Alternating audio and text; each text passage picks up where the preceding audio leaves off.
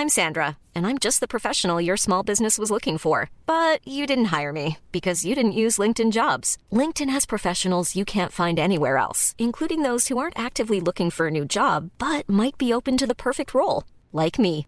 In a given month, over 70% of LinkedIn users don't visit other leading job sites. So if you're not looking on LinkedIn, you'll miss out on great candidates like Sandra. Start hiring professionals like a professional. Post your free job on linkedin.com/people today. Aquí hablamos sobre el mejor fútbol y sus protagonistas. Bienvenidos al podcast de Cracks. Cracks, ¿cómo están? Bienvenidos a una edición más del podcast. ¿Cómo estás, Carlos? Estoy muy bien, Manu, muy emocionado. Tenemos nuevo invitado y no es cualquier invitado, es uno muy, muy top. Bien acompañados el día de hoy por Lautaro, mejor conocido en el mundo del stream como La Cobra. ¿Cómo estás, hermano? Bienvenido.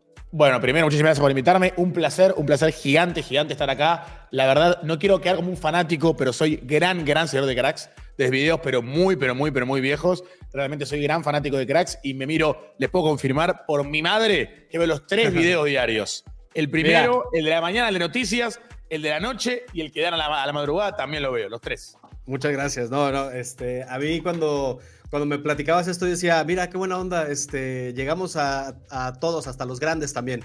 Así que bueno, bienvenido. Y vamos a hablar de un tema que a la gente le apasiona, le apasiona por, porque mucha gente tiene a Messi como su jugador favorito, otros no tanto, pero bueno, eh, lo que provocan estos jugadores y lo que provocan eh, estos premios también es debate, es polémica, aunque déjame aclarar pa- para ti, eh, Lautaro, y para toda la gente que nos ve, lo que decía Carlos al principio, ¿no? Aquí no apoyamos a ningún jugador, no somos partidarios de nadie, aquí nos toca informar y nos toca pues compartir nuestra opinión, que como tú lo ves en las redes y lo, y lo percibes en la gente, pues es, es diversa, ¿no? Yo te quiero preguntar para abrir ya el tema. eh, el próximo lunes se, se entrega el balón de oro y todo parece indicar, hay varias confirmaciones que así lo apuntan, que Messi va a levantar su octavo balón de oro. ¿Por qué crees que es merecido para Messi este balón de oro, el, octavo ya? Eh, en primer lugar, creo que el torneo más importante del año, cuando se disputa el Mundial, es el Mundial. Yo creo que la Champions es cierto que es muy difícil de conseguir, cierto que no es fácil ganar una Champions, pero es un torneo que se juega todos los años. Yo creo que primero el punto de dificultad y la complicación que tiene el torneo es que se juega cada cuatro años. Eso primero es el punto en cuestión. Yo creo que además eh, Lionel Messi fue determinante en todos los partidos que jugó en el torneo más importante del año, cosa que su competidor para mí no, aunque obviamente tuvo una gran temporada y tuvo una temporada más regular que la de Lionel Messi, que es la de Erling Haaland, yo creo que Messi sinceramente merece balón de oro. Primero, porque hay otra cosa que hay que poner en cuenta, que para mí la presión que tenía Messi con Argentina no la tenía Haaland con el City. Yo creo que Messi tenía como, por así decir, la última bala, su última chance de poder ganar un Mundial, y creo que dejó absolutamente todo, que lo podemos debatir si lo hubiera ganado jugando en el Barcelona, lo ganó con, el PSG, que tuvo algunas, por así decir, facilidades, algunos días de descanso que no tenía que hacer en el Barcelona, pero yo creo que eh, realmente Messi lo merece. Lo merece Manu y Carlos. Lo merece sinceramente porque yo creo que hizo un torneo espectacular. Si vos mirás los mundiales, la selección de todos los, de todos los mundiales, la gran figura del mundial ganaba balón de oro. Está el caso, obviamente, del 2010, Iniesta, Xavi y lo ganó Messi. Pero no sé si Iniesta y Xavi tuvieron un mundial tan descollante como tuvo Messi en 2022. Por eso yo creo que no. En, mi- en- mis libros no hay discusión. Creo que la discusión no hubiera nacido si Haaland era clave en la semi y la final de la Champions. Ahí te lo voy a reconocer. Si Haaland metía tres en semis, por ejemplo, y uno en la final, te digo, uff, qué champion de Haaland. Pero creo que la parte final de la temporada de Haaland lo terminó relegando y que para mí el balón de oro lo merece Messi. ¿Qué dices, Carlos? Eh, sí, o sea, voy, voy a decir algo que no le va a gustar a Lautaro. Eh, yo en- entiendo completamente el punto de que el, el Mundial se juega cada cuatro años y lo hace que ese año el, el ganador y alguien como Messi tenga que ganar el balón de oro. Ahí yo no estoy tan de acuerdo y no, no me gusta que esa sea la percepción porque, y esto es lo que genera la discusión del balón de oro, porque sí parece que el año de Haaland es no le vamos a dar nada, ¿no? Y el año de Haaland es histórico, literalmente. Se convierte en el máximo anotador en la historia de la Premier League, gana la Champions, gana la Premier League, hace absolutamente todo con el Manchester City. Eh, a él le juega en contra, eh, curiosamente, que pues nace en Noruega. No, no pudo nacer argentino Erling Braut aunque quizás le hubiera gustado. Quién sabe si le hubiera gustado, porque de esas no sienta Julián Álvarez Haaland, ¿eh? Pero ahí a, a lo que quiero ir con todo esto es, entiendo completamente, pero aquí es donde no, no me gusta tanto el balón de oro, porque estamos premiando al mejor jugador del mundo, que para mí es Messi, ¿eh? Y así Messi hubiera hecho un, peor año que el que pudo haber hecho y la que la gente puede decir en los comentarios, no, es que no hizo nada en el Paris Saint Germain, caminó y son números terrenales y en el Mundial sí que ya fue hace mucho tiempo, no debería considerarse.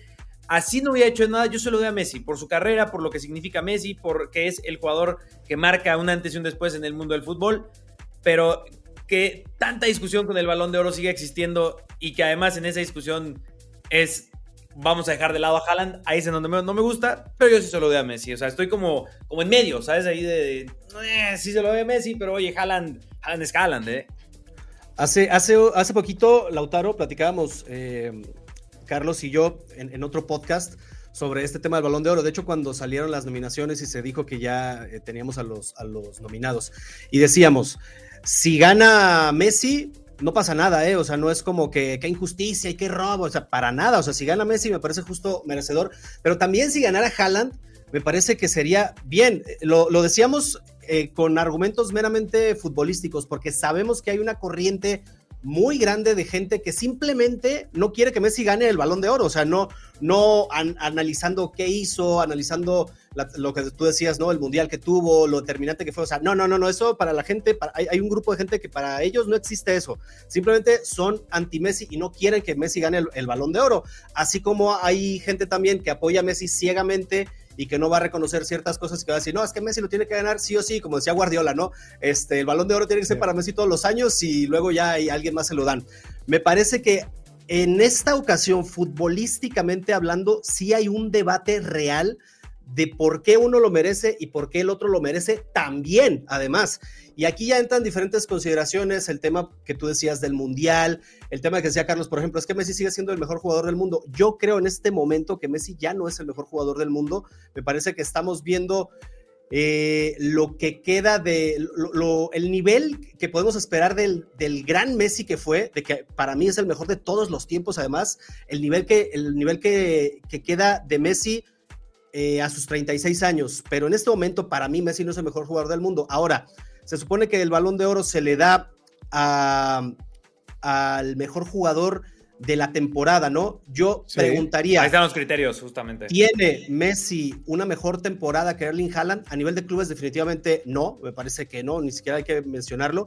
Pero está este ingrediente del mundial que no es poca cosa, además, y que trae todo este eh, tema sentimental, todo este tema de decir lo que decías, este, Lautaro, el tema de que era la última oportunidad de Messi, de la presión. Eso es un detalle muy, muy bueno que mencionaste porque muchas veces se, se olvida de este componente de presión que tiene Messi después de perder finales con Argentina, después de que incluso hubo un tiempo que la gente de Argentina se le echó encima a Messi y que decía que debía renunciar a la selección, Messi renuncia a la selección, incluso, o sea, trae un, todo un historial que con el, conseguir el mundial y la buena actuación que tuvo Messi, se truena todo esto y uno dice, si se lo dan, no pasa nada y, qué grande Messi y qué bueno que gana su octavo balón de oro, pero para mí existe esta discusión meramente futbolística, decir, híjole, lo que decía Carlos, es que ve la temporada que hizo Haaland y por eso me parece que cualquiera de los dos sería merecido. ¿Tú cómo lo ves?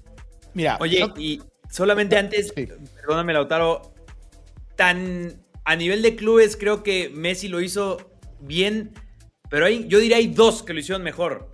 Haaland y Rodri. Se habla muy poco de Rodri del Manchester City, pero Rodri, si hablamos en ese sentido hasta a nivel de clubes, yo sí lo pondría por delante de Messi esta temporada. ¿eh? A ver, también Rodri, también hay que hablarse de Kevin De Bruyne, también que ahora tuvo una lesión, pero Kevin De Bruyne tuvo una temporada muy buena. A ver, creo que muchos jugadores, mismo en el Balón de Oro, por algo en el Balón de Oro creo que había 30 nominados y había, no sé, 13 del City, por el hecho de la temporada que tuvo el City, que fue descomunal. Yo quiero eh, quedarme dos cosas que decía Manu.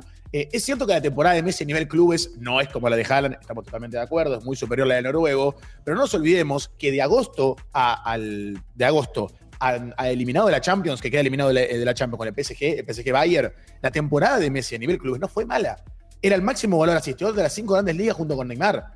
Después, obviamente, empezó a caerse el PSG, empezó a quedar eliminado, empezó a perderse toda esa sincronía que tenía el equipo parisino en Europa. Pero yo creo que el primer inicio de temporada de Messi hasta el Mundial no fue malo. Recordemos que la temporada es de agosto a agosto. Y de agosto al Mundial, Messi no estuvo mal. Lo que pasa fue el después, que ahí el PSG empezó a perder en todos lados. Y yo siempre digo, a ver, eh, yo, es cierto que las estadísticas, como dice Cristiano Ronaldo, nunca engañan, eh, y son grandes las estadísticas, pero hay partidos donde Erling Haaland, para mí, que yo Manu dice que Messi no es el mejor jugador del mundo, si sacas a Messi, tenés que sacar a Haaland. Hay mejor jugador del mundo si no sacas a Messi es Mbappé. No, yo no digo que, que Haaland lo sea, ¿eh? O sea, ah. no, no, no. Ah, entonces, yo creo que si tenemos que decir el mejor jugador en Europa hoy, creo que no hay discusión que es Mbappé, eso es en, mi, en mi cabeza, pero lo que yo quiero comentar es esto, hay partidos donde Haaland realmente aporta demasiado poco al equipo. Yo entiendo que los números, obviamente son tremendos, los de Haaland, casi 50 y pico goles, casi 60 goles en una primera temporada en el City es tremendo, pero yo creo que hay partidos donde Haaland realmente no participa en nada en el juego. Y quizás hace un gol y tocó tres pelotas en todo el partido. Entonces, yo siempre, lo que siento es que si vos te quedas con la cifra solamente goleadora del delantero, obviamente que Haaland no hay discusión. Pero yo creo que Messi genera cosas que Haaland no genera ahora ni nunca va a generar. Entonces, para mí, Messi sigue siendo superior a Haaland. Los números son tremendos. Pero yo el otro día puse una discusión y decía, ¿qué pasa, por ejemplo, les pregunto a Manu y a Carlos, si en vez del City comprara a Haaland, comprara a Harry Kane, ¿no puede ganar la Champions? En cambio, vos, vos, a Argentina le sacás a Messi y ganaba el Mundial, y ponías a otro jugador, lo dudo, mucho lo dudo. Oye, Lautaro, y con ese, mismo, con ese mismo argumento, si a Messi lo sacabas del Paris Saint Germain, ¿tenía la misma temporada del Paris Saint Germain? Si a Messi sacaba de... Buena pregunta. Yo creo que hubiera tenido una temporada incluso peor. Porque a quién ibas a poner por Messi si no. Yo no sé qué tan peor cuando tienes a Mbappé y a Neymar. Bueno, pero pensá que Neymar tuvo gran parte lesionado. Eso sí, pero Mbappé.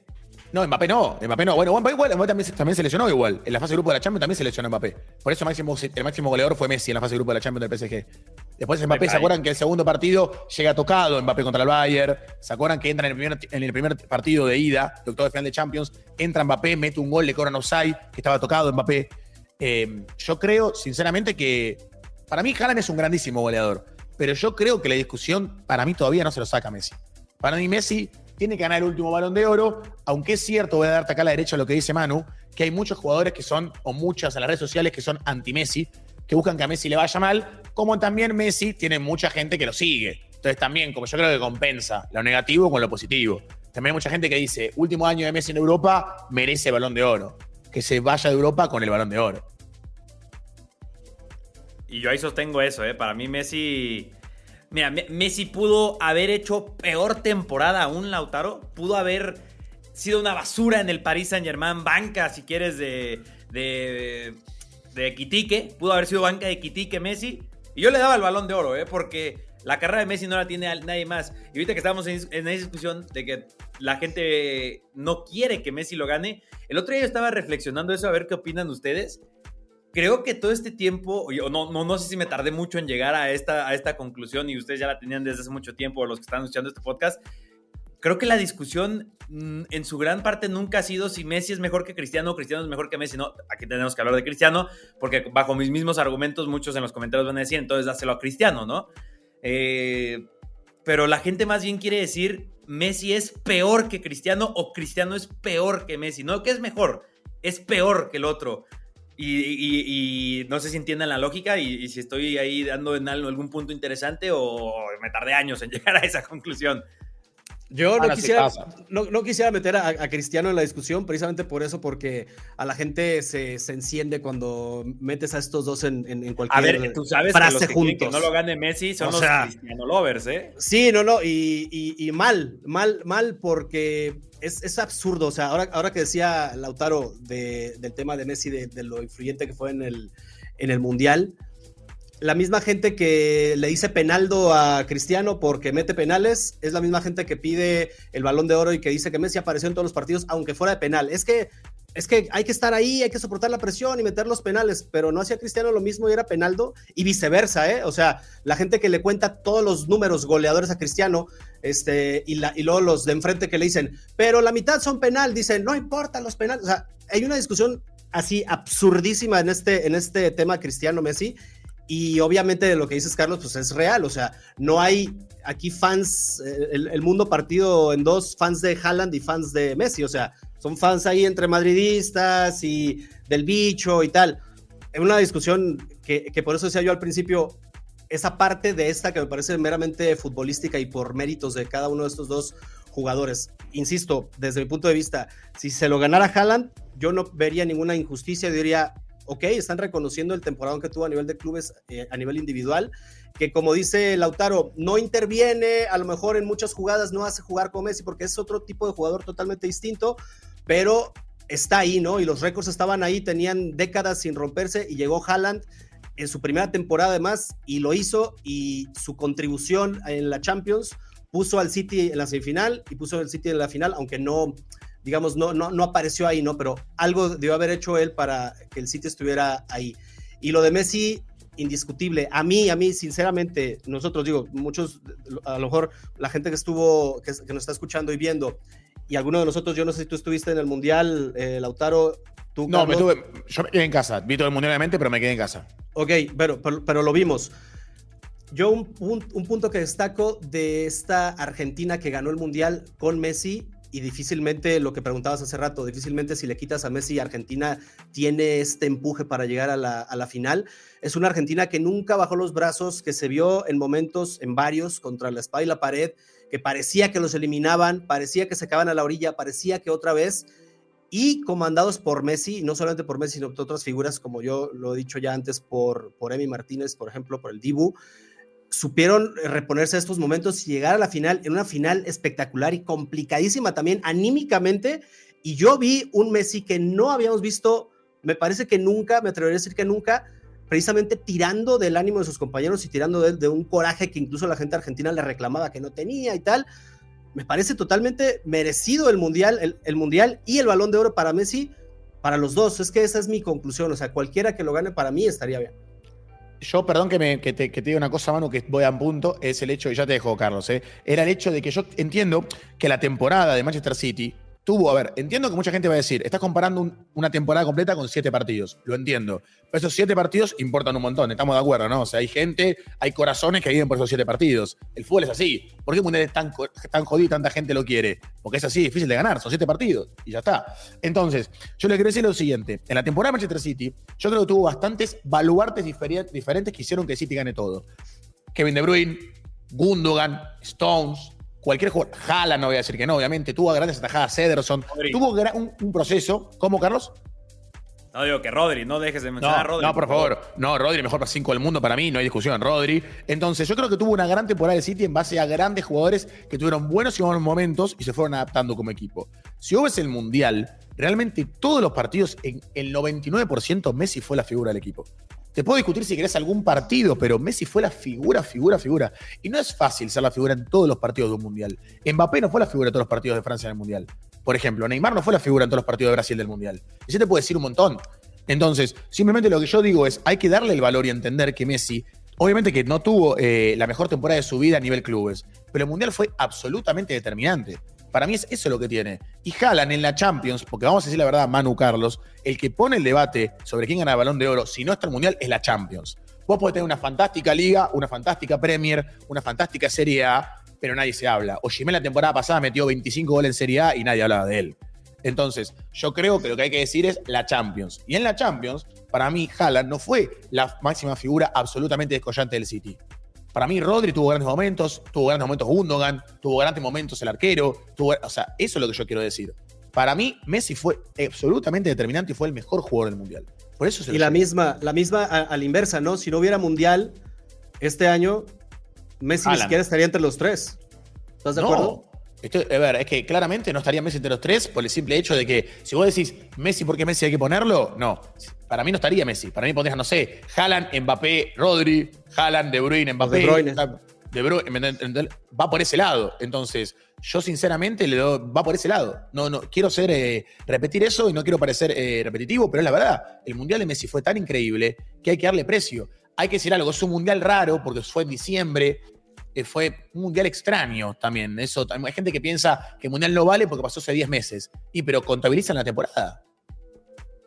Oye, eh, Lautaro, yo te quiero preguntar algo que también se ha, se ha, discutido, ya no el tema balón de oro, sino el tema Messi, lo, que representa a Messi eh, levantando la Copa del Mundo y todo lo que decíamos antes, ¿no? De que era la última y de que le faltaba a lo mejor este este trofeo para validar una carrera con su selección, ¿no? También a lo mejor a nivel individual, pero hay quienes están diciendo, yo leo a los argentinos y están diciendo algunos, y quisiera saber tu opinión, no podemos poner a Messi eh, a la altura de Maradona con la selección porque no fue lo mismo y hay otros que están diciendo Messi ya está en, ese, en esa altura y es un mito ya de la selección como, como lo fue Maradona. ¿Tú qué piensas de esto? Me parece bien interesante porque como dices, fue un mundial raro, no estamos hablando por ejemplo de, México 86 que se ha leído y hemos visto eh, lo que fue Maradona y lo, que representó y aquellos goles míticos y todo lo que representa. ¿Tú harías esta, esta comparación y ya los pondrías en un mismo escalón a nivel de selección y, con este logro? Yo creo que los dos están en el mismo escalón, eso es lo que yo pienso. Creo que muchas veces también los jugadores y los ídolos son generacionales. Creo que ustedes también tendrán jugadores favoritos de México y quizás un chico de 10 años tendrá un jugador mexicano diferente. Creo que es absolutamente, obviamente, obvio el tema de la, de la edad del jugador y de la edad del chico que ve, que ve fútbol, del espectador. Yo creo que los pondría los dos al mismo nivel, pero hay que destacar algo. El contexto de Messi siempre fue absolutamente futbolístico. Maradona tuvo un contexto que Messi nunca tuvo, que es un contexto político. Recordemos que Maradona también generó en los argentinos cosas que Messi nunca va a generar, pero no porque no sea un jugador así, sino por también el hecho de que no tuvo una guerra antes, un contexto político, simplemente es eso. Yo creo que Maradona entró en el corazón de todos los argentinos, también por el hecho y ejercer esa revancha con los ingleses. Y además, si vos te miras en logros, Maradona nunca ganó una Copa América, pero eso obviamente no vamos a meter, tampoco Pelé no tampoco ganó una Copa América, sino por el hecho de que los dos jugaron dos finales del Mundial, le tocó ganar una, le tocó perder una. Es cierto que los números de Messi a nivel de selección son superiores a los del Diego, bastante superiores, pero también hay que decir que en esa época se jugaba menos cantidad de partidos. Había menos cantidad de eliminatorias, no había tantos partidos amistosos. Yo creo simplemente que los dos son los máximos ídolos de la selección argentina, junto quizás con Mario Alberto Kempes, y yo podría meter también a Di María en la discusión, pero eso si quieren lo debatimos después. Em, pero creo que son esos dos grandes ídolos y creo que es em, muy generacional. Vos le preguntas a una persona de 50 años en Argentina y te van a decir, el Diego es intocable, el Diego es el número uno. Te va a tocar un chico de 20 años que va a decir, no, no, Messi es mucho más que el Diego. Yo creo que los dos son los máximos y los dos también pusieron a Argentina en el lugar que está. Creo que Maradona hizo que Argentina sea conocida a nivel, en el mundo del fútbol, a nivel futbolístico, por todos, por todos. Es cierto que Argentina en los años 50, los años 60 también una gran selección, pero la gran selección fue la de, la de Maradona y también la de Menotti en el 78. Y creo que Messi lo que hizo es mantener. Yo siempre digo, y a, veces que uno no se da cuenta, vamos a tener a Messi en el último balón de oro el lunes. ¿Y cuándo vamos a volver a un argentino ganar el balón de oro, muchachos? ¿Ustedes qué piensan? Quizás tenemos que esperar 40 años. Quizás ganamos un mundial de vuelta y nunca hemos un argentino ganar un balón de oro. Entonces Messi nos puso la vara tan alta que ahora entendemos que todo es normal. ¿Quién sería, eh, en, tu, en tu opinión, quitando a Messi, ¿no? Supongamos que Messi es eh, la última aparición estelar que tiene a nivel internacional, porque sabemos que la MLS es, es otra cosa, ¿no? ¿no? No estamos hablando de la élite, ni mucho menos pensemos que fue la última aparición estelar internacional de, de Leo Messi, a reserva de lo que pase eh, en Copa América y si es que llega al, próximo Mundial. Pero ¿quién sería la próxima figura de Argentina que, como dices, no, no podríamos asegurar que vaya a ganar un balón de oro, pero que esté ahí, que esté ahí, que tú digas, este chico va a estar ahí tocando la puerta, peleando, no, y no me gustaría decir, como luego se dice en la prensa, el nuevo Messi, ni mucho menos, porque eso no va a existir, pero ¿quién estaría ahí eh, como ese referente argentino? Bueno, por suerte Argentina creo que tiene una gran camada de jugadores. Creo que no solamente Messi, creo que estamos muy bien. Creo que Argentina tiene una gran selección. Eh, yo el otro día dije un comentario que mucha gente me criticó. Yo dije que Argentina sacando a Messi aún así sería top 5 de selecciones del mundo. Eso es lo que yo pienso. Por el plantel que tiene, por el equipo que tiene, para mí problema. es muy buena. Es muy bueno el equipo que tiene Argentina. Eh, pero más allá de eso, y respondiendo a tu pregunta, Manu, yo sí tengo que quedarme con uno, obligatoriamente con uno. Y creo que por la importancia en su club, porque es capitán, por los números que tiene, yo me quedaría con Lautaro Martínez creo que es el jugador que está más cerca. ¿Por qué? Porque, por ejemplo, Enzo Fernández, McAllister, siendo mediocampistas, caso, por ejemplo, como decía recién Carlos, Rodri, corren de atrás. Obviamente que corren de atrás. Un delantero siempre tiene más chance de ganar el balón de oro. Entonces, yo creo que Julián es muy importante en el City, pero para mí Lautaro es más importante en el Inter que Julián en el City. Por obvias razones. O sea, simplemente porque Lautaro es capitán, es referente del equipo, y Julián es titular ahora con la lesión de De Bruyne, pero obviamente que no es el gran referente del equipo, en cambio Lautaro es el capitán del Inter. Oye, ¿y tendría que cambiar Lautaro de equipo para tener más visibilidad? O sea, porque estando en el Inter yo creo que independientemente de lo que haga, sería complicado, ¿no? Y es que estamos en un, como en un paradigma futbolístico que para ganar el balón de oro tenés que jugar en el Bayern, en el Real, en el Barça y en el City. Ahí. No sé si comparten conmigo. Es Sí, ahí. o sea- Si- si vos- por ejemplo, Rafa Leao tiene una temporada descomunal, yo no sé si va a ganar el balón de oro en el Milan. Y es el Milan. ¿eh? Tiene siete Champions. Pero, viste, estamos en Inclusive esa a onda. Leao, en el año en el que el Milan gana la Serie A, creo que no entra ni en el top 10 de la, se- la- de la selección del Balón de Oro. Y que fue un temporadón de Rafael Leao. Básicamente se carga al Milan a- a- al hombro y un Milan que ahora mismo está hecho pedazos. Pero ese Milan, siendo prácticamente ese mismo Milan, es Leao, Mañó y los demás. Y, y no lo consideraron ni para el Balón de Oro. O sea, respondiendo a ese comentario que estás haciendo. No, que es, es que Rafa Leao esa temporada fue el mejor jugador de Serie A. Sí, También. exactamente. Exactamente, no, pero a ver, estamos en un- también en una. A ver, mucha gente quizás tradicionalista o gente que nos está escuchando del Milan, del Inter, del Borussia Dortmund, de clubes que fueron muy grandes y lo siguen siendo, pero que no se malentienda. Pero la realidad hoy es que las luces las tenés más si juegas en el City. Obviamente que el Milan es más grande que el City, no hay discusión de eso. Pero si vos sos el 9 del City, hoy en día vas a poder ser el 9 del City que el 9 del Milan. Entonces, eh, es una gran verdad. Yo creo que Lautaro Martínez no se va del Inter primero porque ama el club, ama el Inter, lo se nota que ama el Inter, y también por el hecho de que es ser un jugador carísimo, y además de que no sé si va a tener todas las facilidades que en otro club. Yo no sé si Lautaro iría, por ejemplo, al Real Madrid a pelear puesto. Imagínense que, por ejemplo, vamos a hacer un juego exagerado, ¿no? Llega Mbappé y llega Lautaro Martínez al Madrid. Yo no sé si Lautaro estaría, voy a pelear el puesto, cuando el Inter es el 10 y la figura es el referente. Muchos jugadores prefieren estar, no en la zona de confort, pero sí decir, me quedo acá. A mí la verdad que me hubiera gustado mucho que Lautaro vaya a la Premier. Creo que me gustaría mucho ver a Lautaro en la Premier League, pero también está en el Inter. Tampoco puedes criticar a un jugador por estar en el Inter. Exactamente. Estos Oye, son los últimos ganadores del Balón de Oro, ¿no? Ahí está la vara que puso Lionel Messi. Eh, Yo, yo quería ser más. eh, quería ser más hipster con mi respuesta al siguiente argentino. Yo iba a decir, seguro lo conoce mejor Lautaro, eh, Gianluca Prestiani, el jugador de, de Vélez. Sí. Eh, creo que tiene, tiene 17 años, pero, o sea, si, te- si tengo que tirar la apuesta, porque, a ver, ahora mismo de toda la selección, no hay un No jugador como Messi, ¿no? O sea, a ver, está Lautaro, como dices, pero no es Messi. Y quizás lo más cercano a un jugador desequilibrante es un Thiago Almada, ¿no? Pero de ahí en más, eh, tendrías que abogar a eso, de que Lautaro, porque es líder en el Inter de Milán. Pero, oye, hablando de Lautaro, Lautaro, eh, no sé si Lautaro, siquiera hablando de, pelear el puesto, ahora mismo esté por encima de Julián Álvarez. Es que en términos, a mí me gusta más Julián que Lautaro. Pero yo entiendo que para vos ganar un balón de oro también importa muchísimo la importancia en tu club.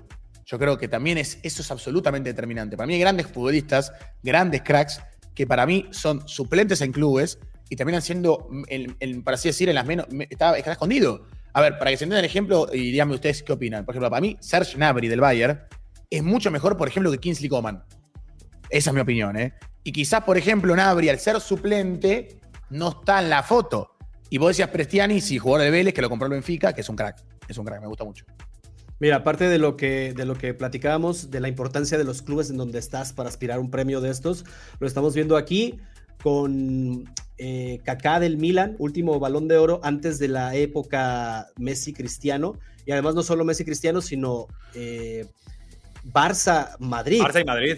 ¿no? O sea, aquí tú ves los jugadores, obviamente Messi Cristiano repartidos, Modric, que ahí rompió un poco esa, esa hegemonía, esa época, Madrid, Benzema luego, y ahora, por primera vez, también un hecho importante que vale la pena mencionar, pues por primera vez en la historia, un jugador que va a estar, o sea, va a ser eh, de la MLS, va a pertenecer a un club de la MLS, va a levantar un, un balón de oro que, ¿quién lo hubiera imaginado, no? Eh, es- la verdad es una sorpresa. Viendo esa foto, Manu, por lo que veo, hay 21 futbolistas y solamente cuatro veces ganó alguien que no sea del Barça o del Madrid. Es un número terrible. Sí, Para que te y- des cuenta lo que, lo que importa. Y justo son esos equipos que mencionabas, ¿no? Que hace no mucho tiempo eh, estaban a la altura del Madrid y del Barcelona en cuanto a importancia, en cuanto a reconocimiento, en cuanto a talento. Ahora mismo ves a la Juventus y está sufriendo muchísimo en lo administrativo y en lo deportivo. Y el Milan, te digo que si bien viene un campeonato en Italia, ya llevaba 10 años en los que no ganaba la Serie A. Y ahora están que quieren despedir a Pioli y no levanta el equipo, no mete goles en Champions. Lo van a echar probablemente de Champions al Milan. Y el Barcelona y el Madrid, a pesar de que ya no están ni Messi ni Cristiano, siguen estando en la discusión. Es que, que van a estar. Yo creo que Cristiano Ronaldo, mucha gente, entre comillas, lo usa a tono meme o lo que sea, cuando Cristiano Ronaldo hablaba del fútbol de europeo y de, perdón, de la Liga de Arabia, de que la Liga de Arabia, viste que en un momento le preguntaron a él sobre el fútbol de Arabia y él dijo que no le tenía nada que envidiar al fútbol europeo. Yo creo que, a ver, se puede decir que puede ser un tanto exagerada esa, esa consideración, pero si sigue así Arabia, yo creo que con la incorporación de tantos y tantos cracks, a la larga la liga se va a hacer competitiva. Yo creo que a la liga, a la liga europea no le gusta nada lo que está pasando con Arabia, que tantos cracks se vayan a esa liga. Y a la, larga yo creo que puede competirle. En ningún, en ningún aspecto les debe estar gustando, ¿eh? ni deportivo, ni de negocio, ni de nada. O sea, se está haciendo. menos a la MLS. A la MLS ah. menos, le están comiendo el mercado. Y la Liga Arabia se está, se está convirtiendo en la Superliga que querían hacer. Eso es lo que molesta aún más, ¿no? Estos, estos clubes como el Madrid, el Barcelona Juventus que lideraban el proyecto Superliga y se está haciendo allá a punta de dinero. Digo, falta que el resto de los equipos también se añadan porque estamos hablando de cinco equipos que son los que están haciendo esas compras. El Al-Nazar, el, el Al-Ittifaq, el Al-Hilal. Pero falta todo el resto de la liga, ¿no? Que es donde te pones a ver un Al-Nazar contra cualquiera de los otros equipos y dices, esto es un bodrio partido, ¿no? Prefiero, prefiero ver a los chicos de aquí de mi barrio, ¿no? Porque es un paseo del, del Al-Nazar. Pero Sí, eh, eh pasó con China también. En un momento con China pasó eso. Si ustedes se acuerdan con Tevez, con Oscar, que iban a China y pensaron todos que iban a empezar a ir todos y no fue nadie al final. Se cortó el mercado, no fue nadie. Veremos cuánto y este caso de Este caso de Oscar eh, lo estamos viendo ya, bueno, durante el mercado de fichajes lo veíamos cada tres días, ¿no? De que decías, hay un jugador bueno y cómo se va para allá. El, tema de Gabri Veiga, por ejemplo, que fue una locura este, y que la gente todavía no se lo explica y que él recientemente dijo, no, no, no, para toda esa gente que me dice que me fui por dinero, no, no, no, ¿cómo creen? Este, yo me fui ahí a desarrollar, o sea, por favor. Pero... es el que dijo, no, yo sí vine por dinero, ¿no? Aquí la neta sí, la neta yo sí vine por dinero. Oigan, yo les quiero preguntar algo así rapidísimo antes de pasar al tema del clásico, que también le vamos a dar una, una, una repasadita ahí rápido. Aprovechando que estamos aquí mexicanos y, y argentino, y argentinos allá en la producción. Ha habido, yo he visto eh, una batalla entre ambas naciones, luego le dices, dices, Carlos, guerra de países, ¿no? Hi, I'm Daniel, founder of Pretty Litter. Cats and cat owners deserve better than any old-fashioned litter. That's why I teamed up with scientists and veterinarians to create Pretty Litter. Its innovative crystal formula has superior odor control and weighs up to 80% less than clay litter. Pretty Litter even monitors health by changing colors to help detect early signs of potential illness. It's the world's smartest kitty litter. Go to prettylitter.com and use code ACAST for 20% off your first order and a free cat toy. Terms and conditions apply. See site for details. I'm Sandra, and I'm just the professional your small business was looking for. But you didn't hire me because you didn't use LinkedIn jobs. LinkedIn has professionals you can't find anywhere else, including those who aren't actively looking for a new job but might be open to the perfect role, like me. In a given month, over 70% of LinkedIn users don't visit other leading job sites. So if you're not looking on LinkedIn, you'll miss out on great candidates like Sandra. Start hiring professionals like a professional. Post your free job on linkedin.com/people today.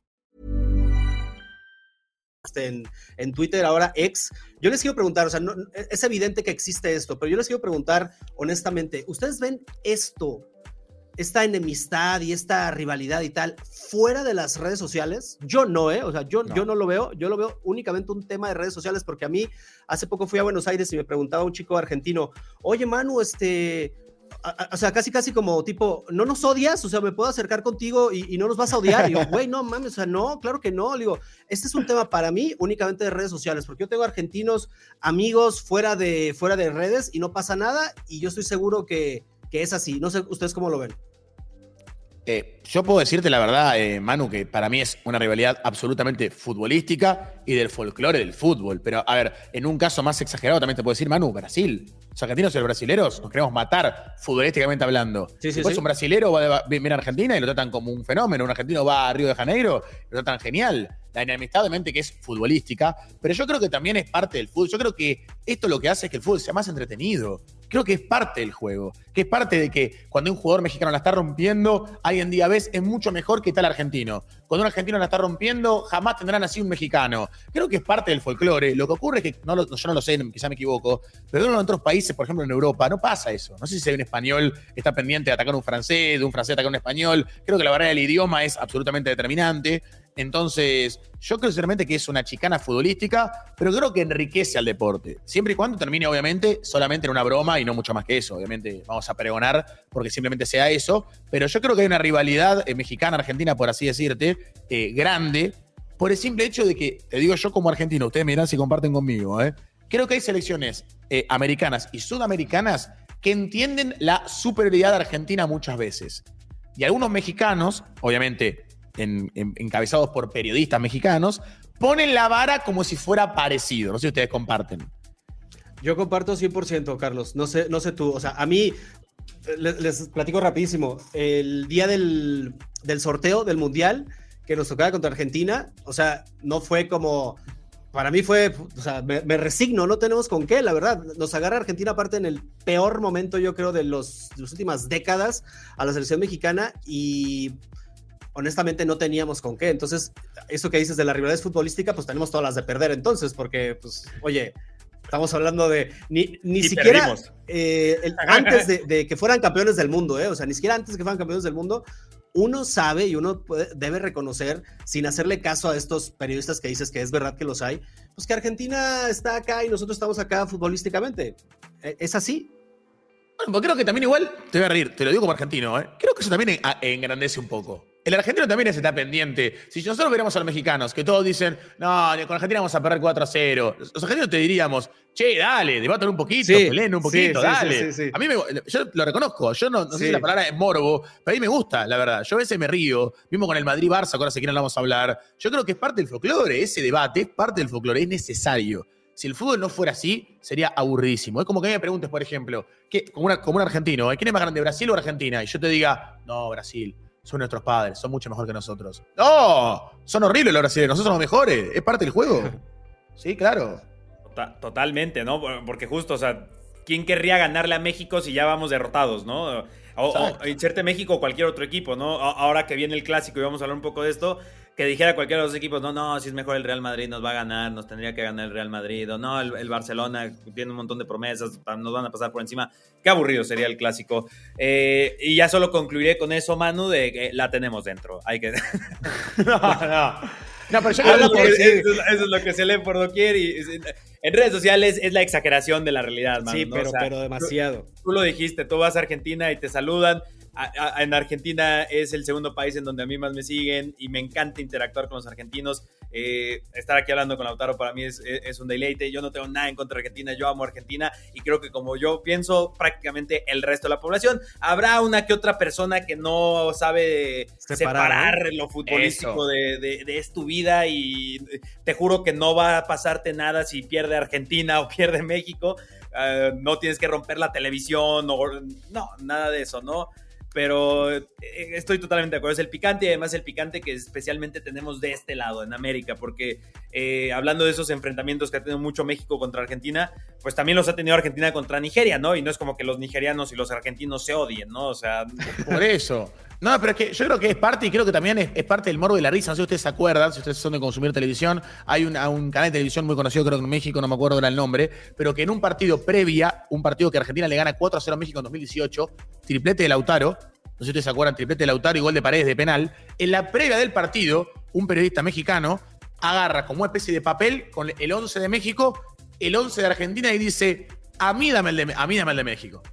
Entonces, ¿qué pasa? Ese morbo esa chicana, obviamente al argentino dice, pero mira cómo se agrandan, hay que ganarles.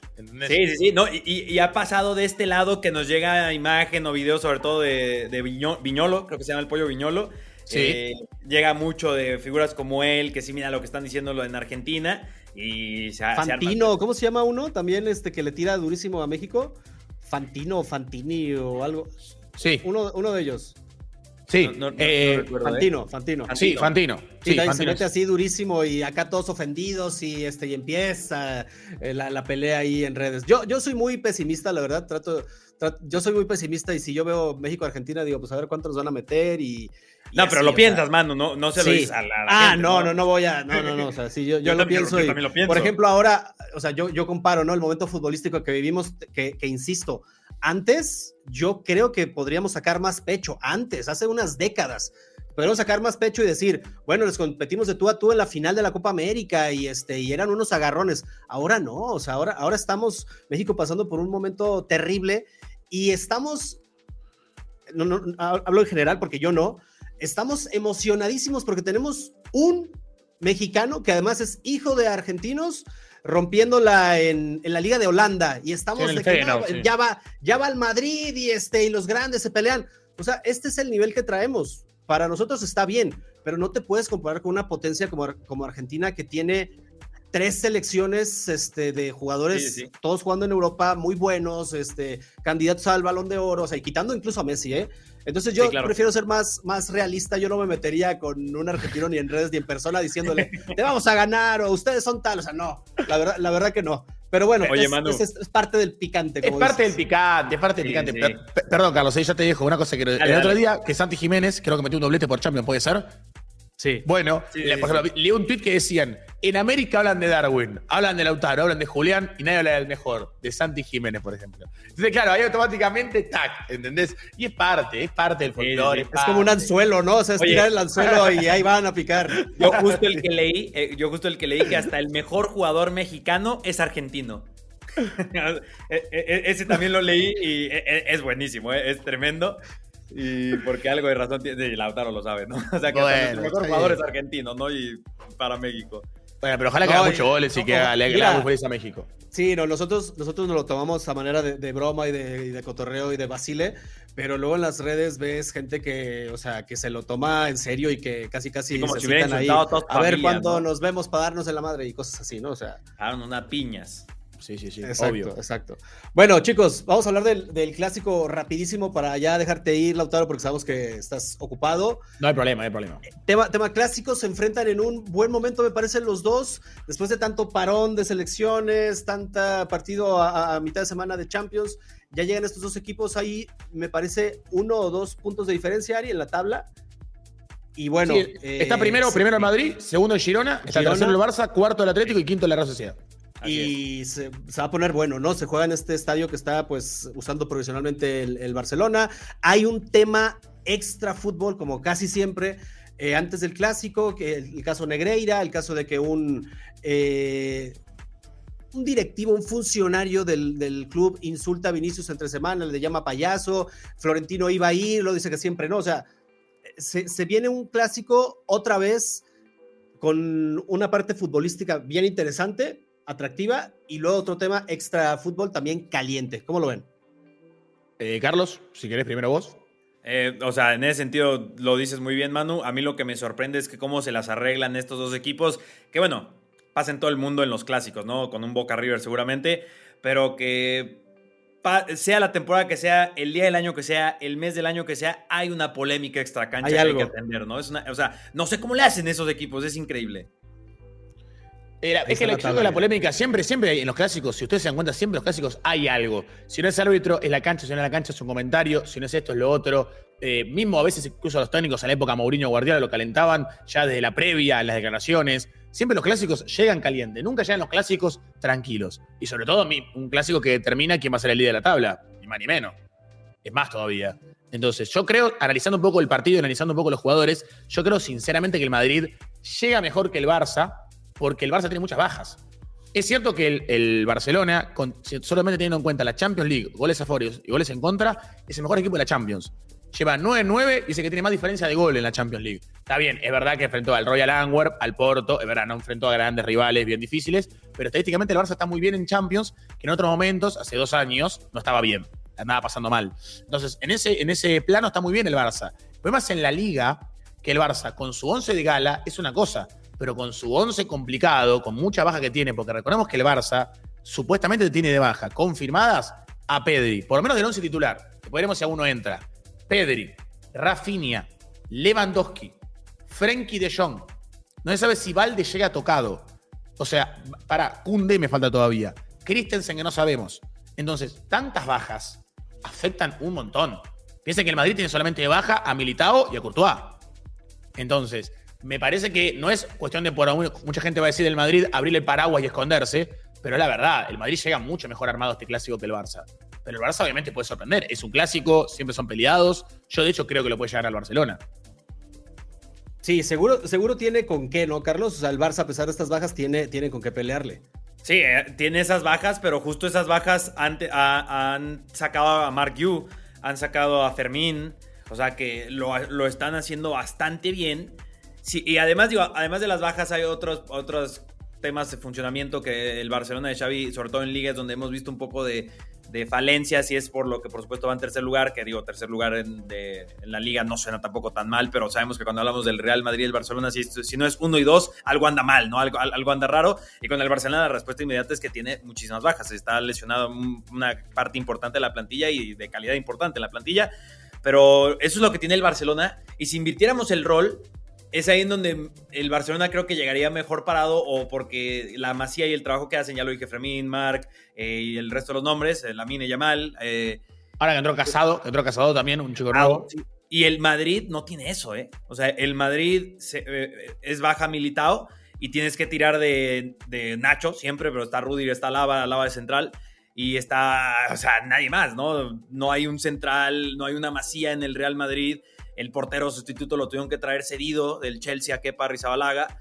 Eh, eso es ahí donde el Barcelona es, es, lo que siempre va a ser con el Barcelona, ¿no? Tiene una, una, cantera fantástica, una de las mejores del mundo.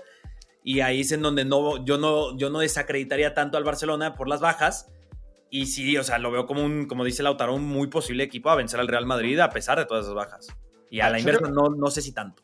Yo creo que, comparte lo que vos decís, eh, Carlos, es cierto que tiene muchas bajas el Barça, que tiene una, la masía que le ayuda un montón. Recordemos que que debutó Xavi en el Barça como técnico, debutaron 15 jóvenes de la masía. Bastante, en poco tiempo bastante. Pero también hay que entender el contexto de que yo lo que me pregunto es, ¿tantos jóvenes suben a primera? Creo que en gran parte por la ausencia, por el problema económico que tiene el Barça. Se vas a subir un poco más, ha demostrado que cuando tiene dinero el Barça, compra jugadores. Entonces, mi duda es esa. Pero es cierto lo que vos decís. Motiva mucho saber que jugadores que vienen de abajo debutan y rinden. Mark Fermín, o sea, Mark Hugh obviamente entró, metió un gol, el récord de la liga histórico con 10 segundos en cancha, hizo un gol, pero también lo que tiene es el caso de Fermín, que Fermín ya metió gol en clásico, recuerden en el amistoso, en Miami, mete gol Fermín, o sea que ya lo sabe esto. Pero mi duda grande va a ser cómo va a jugar Joao Félix. Esa es mi gran duda. Si Joao Félix va a poder demostrar, si va a poder, porque estos son los partidos los cuales hacen que un jugador te compre. Como el Cancelo. Cuando llegó al Barça dijo, si hago las cosas bien, me van a comprar. Si hago las cosas mal, no me van a comprar. Y creo que esto es un partido. Este es un partido, por así decir, de Champions en Liga, que es cuando jugamos contra Madrid. Y partido la, de la Superliga. estadística le juega, le juega en contra eh, a, Joao Félix, que no le ha marcado al Madrid y que digo, él dice, le, preguntan en, la semana en la previa y dice, ah, mira, eso es un buen dato, no, no sabía, pero bueno, ojalá podamos revertirlo. Eh, a, mí, a mí me parece también que va a ser un partido súper igualado. Eh, con mucho morbo, como siempre, detrás, este tema de las directivas y todo lo que va a pasar. Eh, en, el, en el tema deportivo, me parece que hay que seguir a Bellingham porque está, está siendo un fenómeno, o sea, está siendo, está siendo un fenómeno, ya notó en Champions también, este, o sea, es, es un tipo que no llegó Mbappé, pero nadie se acuerda de Mbappé porque está Bellingham y es un caso rarísimo. A mí me parece rarísimo un fichaje tan acertado y que responda pues como yo creo que nadie se lo esperaba. ¿Cómo, cómo analizas este, este fenómeno de, Bellingham, Lautaro?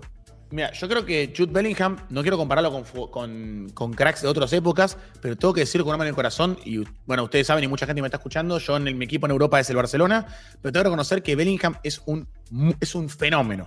Yo no, no, recuerdo qué jugador va al Real Madrid con 19 años, con la presión que tiene, no juega ni siquiera en su posición natural, lo tira más adelante cuando él es mediocampista, es el máximo goleador del Madrid en Liga, el máximo goleador de la Champions para el Madrid y siempre aparece él en momentos complicados. Es verdad que mucha gente dice, jaja, la empuja, solo la empuja. A ver, en cierto punto es verdad que hay muchos goles que los hace eh, empujándola, pero también tiene que estar él ahí. Y ahí te das cuenta lo crack que es que donde lo pongas en mitad de cancha para arriba, rinde. No es casualidad, realmente es un fenómeno. Es un fenómeno, no te voy a mentir, un poco me dolió que salga a decir que su ídolo es Zidane, cuando todos sabemos que para mí es Messi, bajo mi punto de vista. Eh, el ídolo de él es Messi, es lo que yo pienso, pero entiendo que también hay veces que hay que ser políticamente correcto en los clubes, por eso también quizás dijo Zinedine Zidane, pero yo creo que Bellingham, no sé si llega bien al Clásico, no sé si llega bien, supuestamente está, pero no sabemos si llega bien, si no llega entre complicado, pero creo que es un fenómeno. Realmente es un fenómeno y creo que si sigue así, lo tendremos en dos, tres años quizás peleando un top 5 balón de oro. O antes quizás. O mucho antes.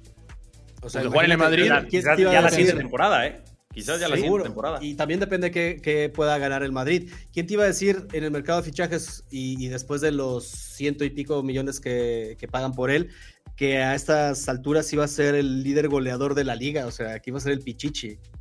Lleva oye, ocho que goles. Es barato. Eh, En el mercado de hoy es barato. Estamos de acuerdo. Bueno, y, y qué gracioso, yo ahorita que, o sea, lo dijiste de esa forma, Manu, que un fichaje de más de 100 millones de euros funcione, ¿no? Inmediatamente, Además. porque, porque la, son pocos los casos, quizás ahora mismo solo este mercado de Clan Rice y justo Jude Bellingham, ¿no? Porque de ahí en más Moisés Caicedo deja dudas, Enzo Fernández criticadísimo en el Chelsea, que yo creo que injustamente. Lautaro, yo le voy al Chelsea, por cierto, y soy Enzo Fernández hasta la muerte. Eh, pero digo, sí entiendo que cuando un jugador cuesta 120 millones de euros, uno, el aficionado convencional, casual, se imagina que tiene que aparecer en o gol o estadística, a pesar de que sea un mediocampista como Enzo, pero que tiene que hacer más, ¿no? Y que el Chelsea tiene que estar más arriba y demás. Pero qué curioso que, que en esta época, en- eh, Jude Bellingham de cerca de 130 millones de euros, ya con las variables incluidas, y se sienta como un jugador de 130 millones de euros, ¿no? No, Y aparte también lo que hay que reconocer es que cuando Bellingham llega al Madrid, eh, Vini estaba en un buen momento, pero después se lesiona, Rodrigo está abajo y creo que compartimos que José Lu no es un 9 al nivel del Real Madrid. Y aún así el Madrid va puntero en Liga, va bien en Champions y es goleador en las dos competiciones. Entonces ahí vos te das cuenta que se está poniendo el equipo al hombro. Yo el otro día lo debatía. Para mí, eh, Jude Bellingham es importantísimo para el Madrid. Vos le sacás a Bellingham al Madrid y no sé cómo estaría. En cambio, el Barça vos le a un jugador y yo lo siento, le puedes sacar a cualquier jugador del 11. Yo creo que el Barça queda mejor parado que el Madrid. Yo creo que al Madrid vos le sacás a Bellingham y en cierto punto, por favor que no se malentienda la comparación, pero es como en la época de Messi con el Barcelona de Guardiola, que son medio dependientes del jugador. Yo creo que Bellingham es muy importante. Yo creo que si Bellingham no está bien y lo ponen en la cancha igual, Ancelotti quiere decir algo. De hecho, Bellingham llega y Modric está en el banco de suplentes. Ahí te das cuenta de la importancia para el técnico que tiene Bellingham. Es un crack. Oye, Lautaro, pues digo, ahorita reforzando lo que estás diciendo, el Barcelona eso está viviendo, ¿eh? O sea, quítale cualquier jugador y eh, eso está pasando. Y tiene que y ha improvisado y va bien, la verdad, para tener tantas bajas, va muy bien el Barcelona. A ver, vamos a repasar el, el posible 11, eh, pensando en que, por ejemplo, aparece aquí Lewandowski, pensando en que está bien, ¿no? Y que, y que entra de inicio. Ter Stegen, Cancelo, Araujo, Christensen, Valde, Gundogan, Fermín y Gaby. Ferran Torres adelante con Lewandowski y Joao Félix. O sea, el equipo no suena nada mal, ¿eh? No Nada suena mal. nada mal. No sé si Lewandowski. Y- ¿eh?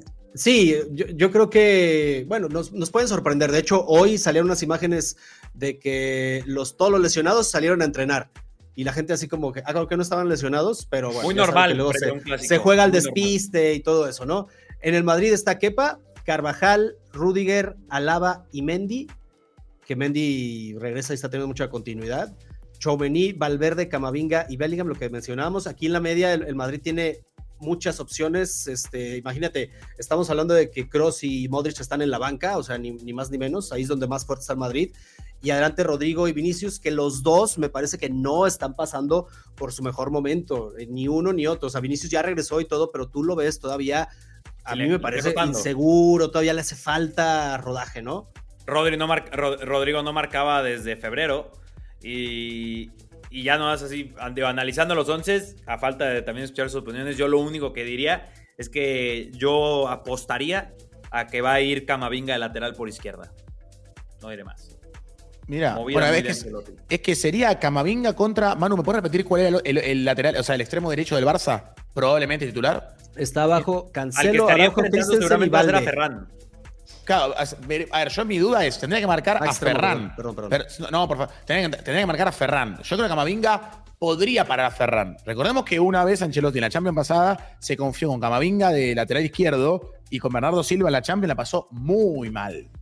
Pero no mal. ¿Se acuerdan ese partido de vuelta en el. Etihad? La pasó horrible. Ferran no es Bernardo Silva, ¿eh? No, no, comparto absolutamente, pero digo, no sé si va a querer probar de vuelta Ah, sí, en un sí, partido sí. importante poner a Camavinga de lateral. Yo Oye, creo pero que es poner a Mendy que viene tocado o Fran García que no ha sido garantía. Yo creo que Camavinga tiene más calidad que los dos, eso para mí no hay discusión, pero mm, yo creo que si Xavi se ven las cosas y entre comillas le explica bien lo que tiene que hacer, creo que siempre un extremo o un delantero siempre puede sacar ventaja de un jugador que no está en su posición, que en este caso será Camavinga. Veremos qué pasa. Yo creo que la llave del gol del partido le tengo mucha fe a Gaby y le tengo un poco de fe, la verdad, bastante a Joao Félix. Veremos qué.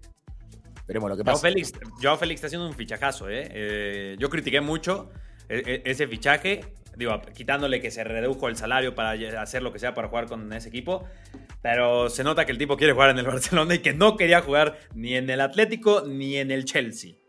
No, a ver, yo creo que los casos de Joao Félix, y no lo digo porque venga al Barça, sino para ser realista, que son casos que, eh, no sé si la palabra es eh, engrandecen el fútbol, pero en un contexto en el que estamos, que todos los jugadores se van a Arabia, se van a la MLS, buscan lugares para poder asegurar su futuro. Joe Félix, que estaba siendo criticadísimo en Atlético Madrid, dice, me bajo mi sueldo y gano 10 veces menos lo que ganaba en el Atlético Madrid para jugar en el Barça.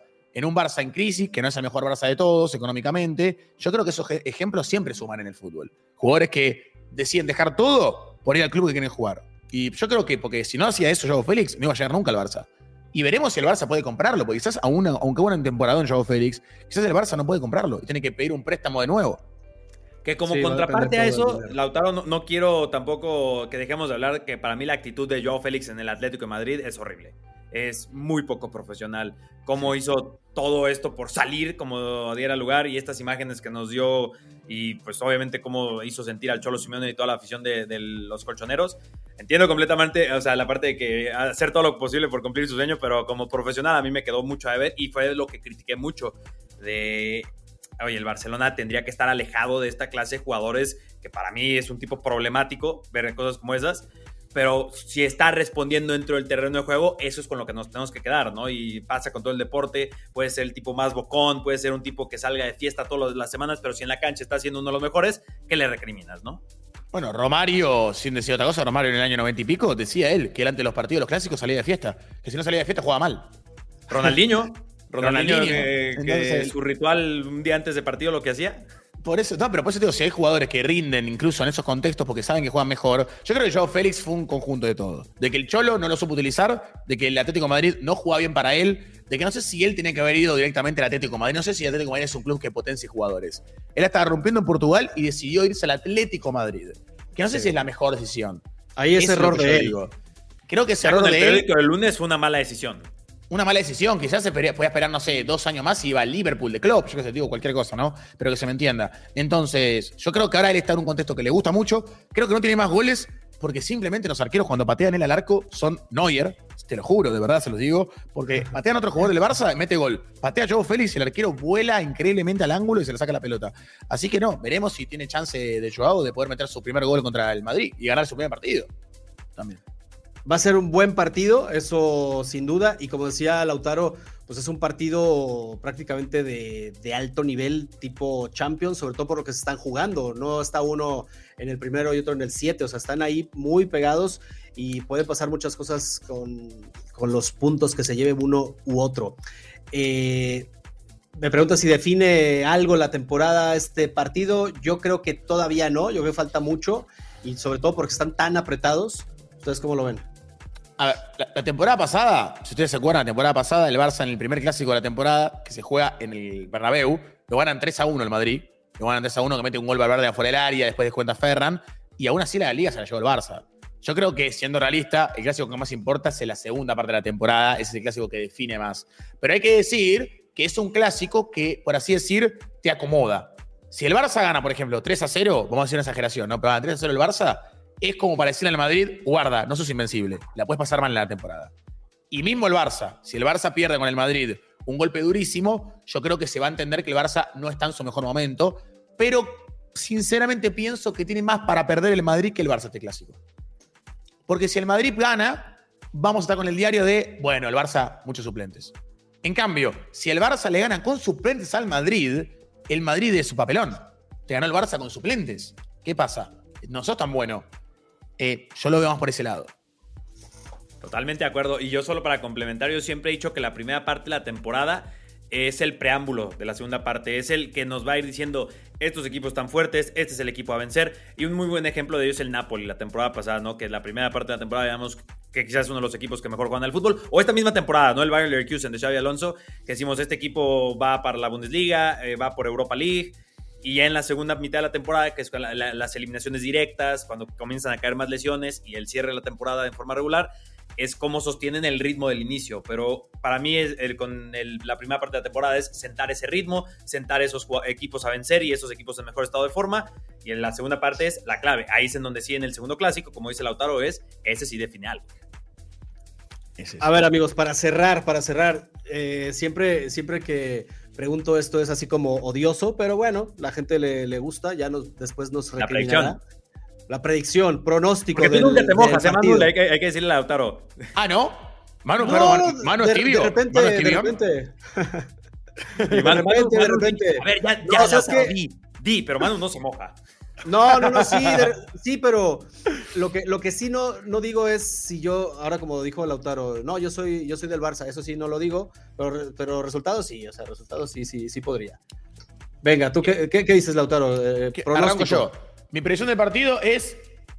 Espero que esto salga bien, puede salir muy mal, pero bueno, es mi pronóstico. Estos del pronóstico son así: ¿sos héroe o soy villano? Así es, si, le, así es. si- si le pegás, sos un fenómeno, si crees lo que sabes de fútbol. Si le errás, andás a jugar al tenis. Es así. Em, es así, sos mufa. El, mi pronóstico es que el Barcelona va a ganar 2 a 1 el clásico. Gana el clásico 2 a 1 este 28 de octubre, con goles de por el Barça, Ferran Torres y Gaby, y por el Real Madrid, Bellingham. Los dos. 2 a 1, no, no, no, 2 a 1. Ah, 1-1, es verdad. es verdad. Gaby Es que Ferran y para, en el para- resultado. y Bellingham para, para el Madrid. 2 a 1. 2-1. A ver, Carlos. Yo voy a hacer un tibio, yo voy a hacer un frío, yo me voy a ocultar, voy a tirar al resultado que no le gusta a nadie, van a empatar 2 a 2. Yo me voy con el 2 a 2. Ah, bueno, 2 a 2 es una cosa. 2 a Ah, 2 sí, yo quiero un partidazo. Yo, yo también yo no soy ni del Madrid ni del Barcelona, pero siempre digo, "Da- denme un partidazo, denme una guerra, denme una batalla. 2 a 2 y ya que dijiste goles, yo voy a decir goles. Me gusta el de Gaby, e inclusive yo acabo de grabar un video de si a quién prefieres y Gaby sale por ahí, sé que me van a funar. Gaby y también va a anotar Joao Félix, justamente, se acaba esa sequía. Y del Madrid va a anotar, va a anotar Rodrigo y va a anotar Camavinga. Camavinga, mirá, ¿eh? Una apuesta, ¿eh? es una apuesta grande. De cabeza.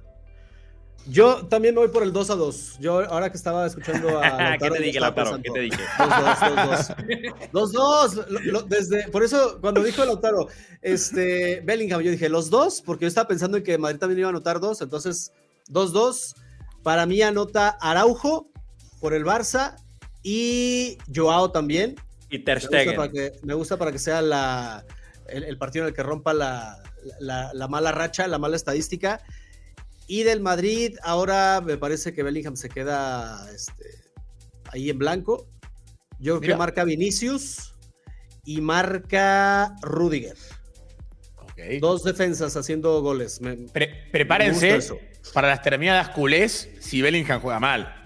Tipo, juega bien la Champions, juega en la Liga, buenísimo. Sí, contra el, sí, contra sí, el Barça, sí. ¿qué pasa? ¿Se esconde? ¿No aparece? Prepárense también, ¿eh? También yo Sí, cedo. claro. Yo reconozco lo crack que es Bellingham, pero si no aparece contra el Barça, yo voy a estar retuiteando, ¿eh? No voy a mentir. Voy a estar, voy a- voy a estar pendiente, voy a estar pendiente. Y bueno, lo que dijiste que me- de. Araujo que dijo Manu, me sorprendió lo que dijo Araujo, porque es verdad. Araujo le metió un gol al Barça. Si ustedes se acuerdan, en un clásico 4 a 0 en el Bernabéu, metió gol Araujo. Entonces, guarda que se puede llegar a repetir. Aparece, aparece ahí. Me gusta ese, ese jugador. Y además que ya traen ahí un pique este, con, con Vinicius, Araujo y Vinicius. Sí. eh, medio interesante. También Gaby con todos los jugadores del Real Madrid también trae pique y este, se, se pone bueno, ¿no? Va, va a haber, va a haber clásico, hay que disfrutarlo eh, y pues a ver cómo queda la tabla, sobre todo, porque este clásico es transitorio, lo, lo fuerte viene después. Sí. Así es. Pues chicos, muchas gracias por estar. Gracias Lautaro, gracias por, por darnos unos minutos. Acá abajo dejamos, si no es que lo, ya todos lo conocen, pero para los pocos que no, acá abajo dejamos todas sus redes para que lo sigan. Y pues muchas gracias por, por darnos este tiempo. La verdad fue un placer hablar contigo y que nos hayas eh, compartido algo también de tus opiniones y de tu tiempo sobre todo. No, la verdad para mí es un honor enorme, como dije al principio de este, de, este, de este podcast, la verdad es un honor para mí estar en Cracks, un honor enorme, enorme de corazón estar acá, porque creo que no entré simplemente como un streamer o como un youtuber, realmente como un fanático del canal, creo que soy gran seguidor del canal, lo sigo siempre, lo sigo siempre, no comento todos los videos para no parecer un pesado, eh, pero sinceramente me encanta lo que hacen, así que los felicito y creo que la, la gente, lo, los números lo dicen y para mí obviamente son los número uno, así que muchísimas gracias de corazón y un placer estar acá. Gracias a ti, gracias Carlos. Gracias a ti. No, gracias, gracias Manu. Y pues aquí, ojalá tenerte pronto otra vez, Lautaro. Muchísimas gracias, dale.